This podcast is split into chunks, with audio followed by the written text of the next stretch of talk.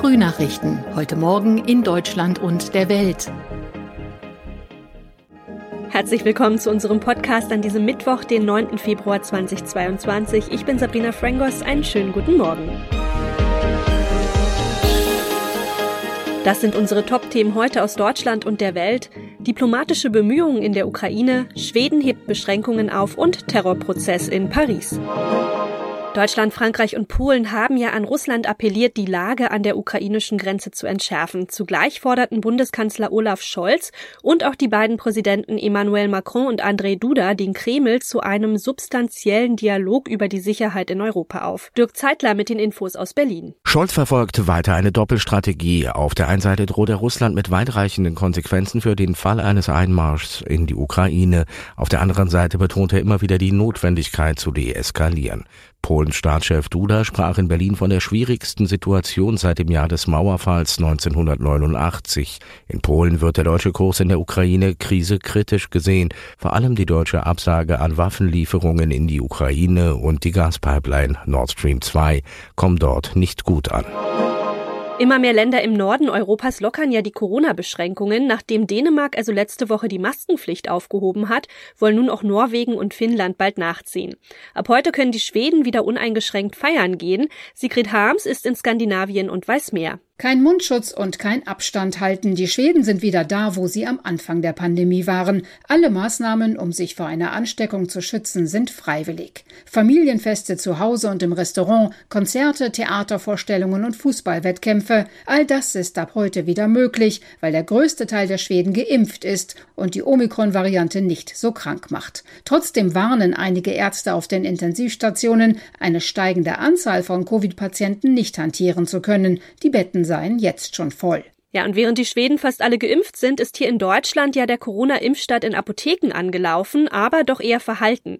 Von den 18.500 Apotheken hatten nämlich nur 500 Impfstoff bestellt. Selbst in einer Stadt wie Stuttgart zum Beispiel bietet bisher noch gar keine Apotheke die Impfung an. Jan-Henner Reitze mit den Infos. Freie Termine in Impfzentren und Hausarztpraxen. Der Impfstart in Apotheken fällt in einen Moment der Pandemie, in dem der Run auf Impfungen alles andere als groß ist.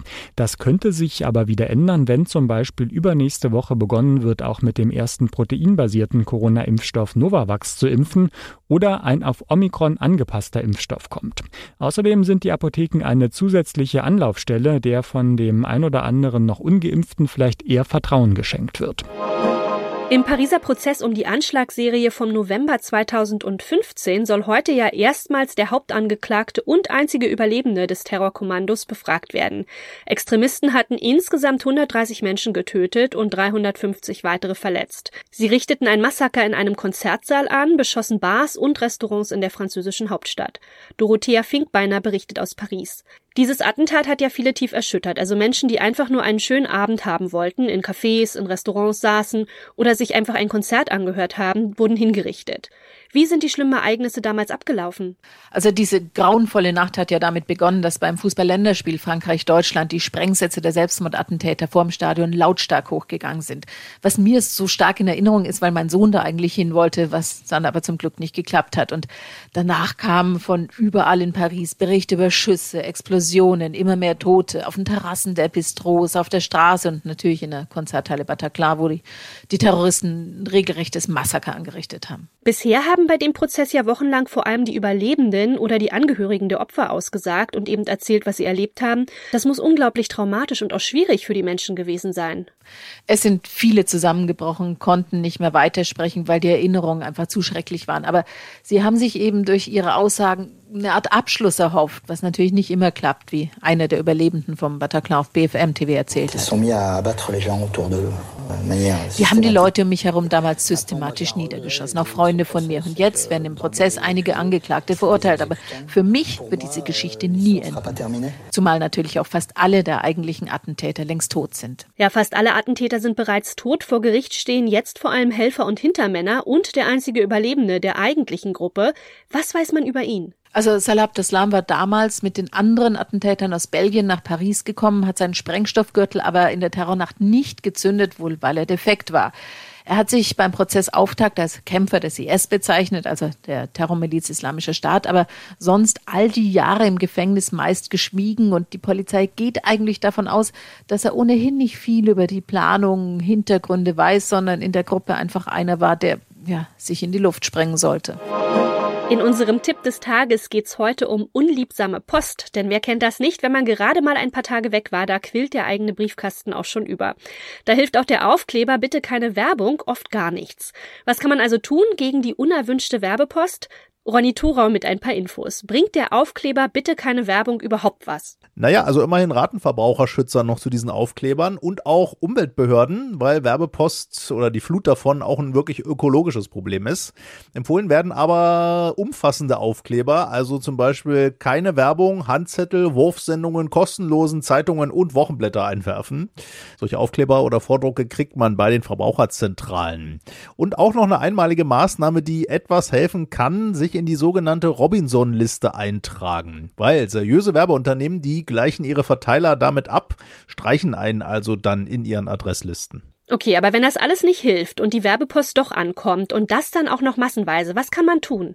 Ja, zum einen kann man, gerade wenn man durchaus eine Geschäftsbeziehung zu dem Absender hat, der Werbung widersprechen. Vielleicht hat man ja sogar am Anfang mehr oder weniger bewusst mal der Werbung zugestimmt, kann dem ja aber jederzeit wieder widersprechen. Und man kann von gerade auch Werbeabsendern, die man nicht so kennt, Auskunft verlangen, woher sie denn eigentlich meine persönlichen Daten haben. Dafür gibt's Musterbriefe bei den Verbraucherzentralen und die Firmen müssen diese Datenauskunft angeben, machen das wohl in der Regel auch.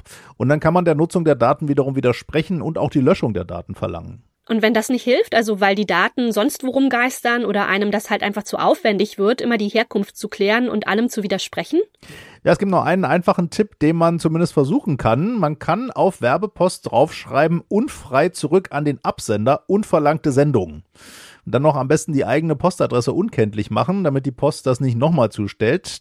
Ja, und dann das Ganze wieder in den Briefkasten werfen. Das führt dann dazu, dass die Werbetreibenden die Werbepost zurückbekommen und selber diese Rücksendung bezahlen müssen. Ja, und oftmals stellen die Firmen die Zusendung dann wohl tatsächlich ein. Und das noch. Superstar Adele ist die Gewinnerin der Brit Awards 2022. Die Sängerin nahm bei der Preisverleihung in London nämlich gleich drei Preise mit nach Hause. Neben der Single des Jahres Easy on Me noch die beiden wichtigsten, Künstlerin des Jahres und Album des Jahres. Ed Sheeran ging dagegen bis auf einen schon vorab feststehenden Songwriter-Preis leer aus. Das lag allerdings auch an einem Novum bei den Kategorien. Philipp Detlefs mit den Infos aus London. Erstmals überhaupt gab es bei den Brit Awards nicht mehr getrennte Kategorien für männliche und weibliche Künstler des Jahres, sondern eine einheitliche geschlechterneutrale Kategorie. In diesem Fall war das ja irgendwie Pech für Ed Sheeran, oder? Ja, der Moderator hat es gestern schön gesagt, dass es nur noch eine Kategorie gibt, fanden alle gut, bis die Männer gemerkt haben, dass sie gegen Adele antreten. Und so ging es auch Ed Sheeran. Früher hätte er vermutlich den Preis für die Männer mitgenommen, aber den gab es ja nun nicht mehr. In den anderen beiden Kategorien Album und Single gab es aber auch früher keine Trennung, also kann er sich da da nicht auf die Veränderung berufen. Witzigerweise fand ausgerechnet Adele das nicht so gut mit der geschlechterneutralen Rubrik. Sie hat nämlich gesagt, sie versteht zwar, warum das gemacht wurde, aber sie liebt es, eine weibliche Künstlerin zu sein. Adele hat ja erst vor wenigen Wochen ihre Konzertreihe in Las Vegas unter Tränen abgesagt. Wie war sie denn bei ihrem Comeback in ihrer Heimat London so drauf? Ja, da gab's wieder Tränen. Das hatte aber mit ihrer emotionalen Dankesrede zum Album des Jahres zu tun. Auf 30 verarbeitet sie das Ehe aus mit ihrem Ex-Mann Simon Konecki und die schwierige Zeit zu Hause. Und deshalb hat sie sich bei ihrem Sohn Angelo bedankt und eben auch bei Simon. Unter Tränen hat sie gesagt, das war ja unsere gemeinsame Reise und nicht nur meine und dass sie sehr stolz darauf ist, so ein persönliches Album gemacht zu haben. Adele hat ja nicht nur mit drei Preisen und einem großen Auftritt für Aufsehen gesorgt, sondern auch mit einem Ring am Finger. Was hat das denn zu bedeuten? Tja, gute Frage. Darüber wird in britischen Medien seit der Preisverleihung gestern heiß diskutiert. Ist sie womöglich verlobt? Es gab ja die wildesten Gerüchte zuletzt, zum Beispiel auch, dass sie die Las Vegas-Auftritte abgesagt hat, weil die Beziehung mit ihrem Freund Rich Paul angeblich auf der Kippe stand. Ich weiß nicht, was da dran ist. Nun, also dieser Ring, vielleicht verrät sie ja am Freitag, was los ist. Da ist sie nämlich in der Kult-Talkshow von Graham Norton hier in London zu Gast. Und welche Auszeichnungen waren sonst noch wichtig? Newcomerin des Jahres ist die Londoner Rapperin Little Sims geworden, die ihre Mutter mit auf die Bühne gebracht hat. Sam Fender hat die Auszeichnung in der neu gegründeten Rubrik Rock Alternative bekommen, Dua Lipa für Pop und R&B, wo übrigens auch Adele nominiert war. International Artist of the Year wurde Billie Eilish, International Group of the Year wurden Silk Sonic, das ist das Duo Bruno Mars und Park Anderson und das hieß leider, dass es keinen Preis für ABBA gab, die zum ersten Mal seit 45 Jahren wieder nominiert waren für einen Brit Award. Das war's von mir. Ich bin Sabrina Frangos und ich wünsche Ihnen noch einen schönen Tag. Bis morgen.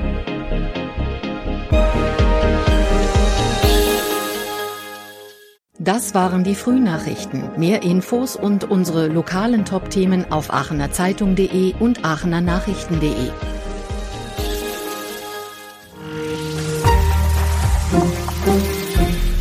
Die Frühnachrichten sind ein Podcast aus dem Medienhaus Aachen.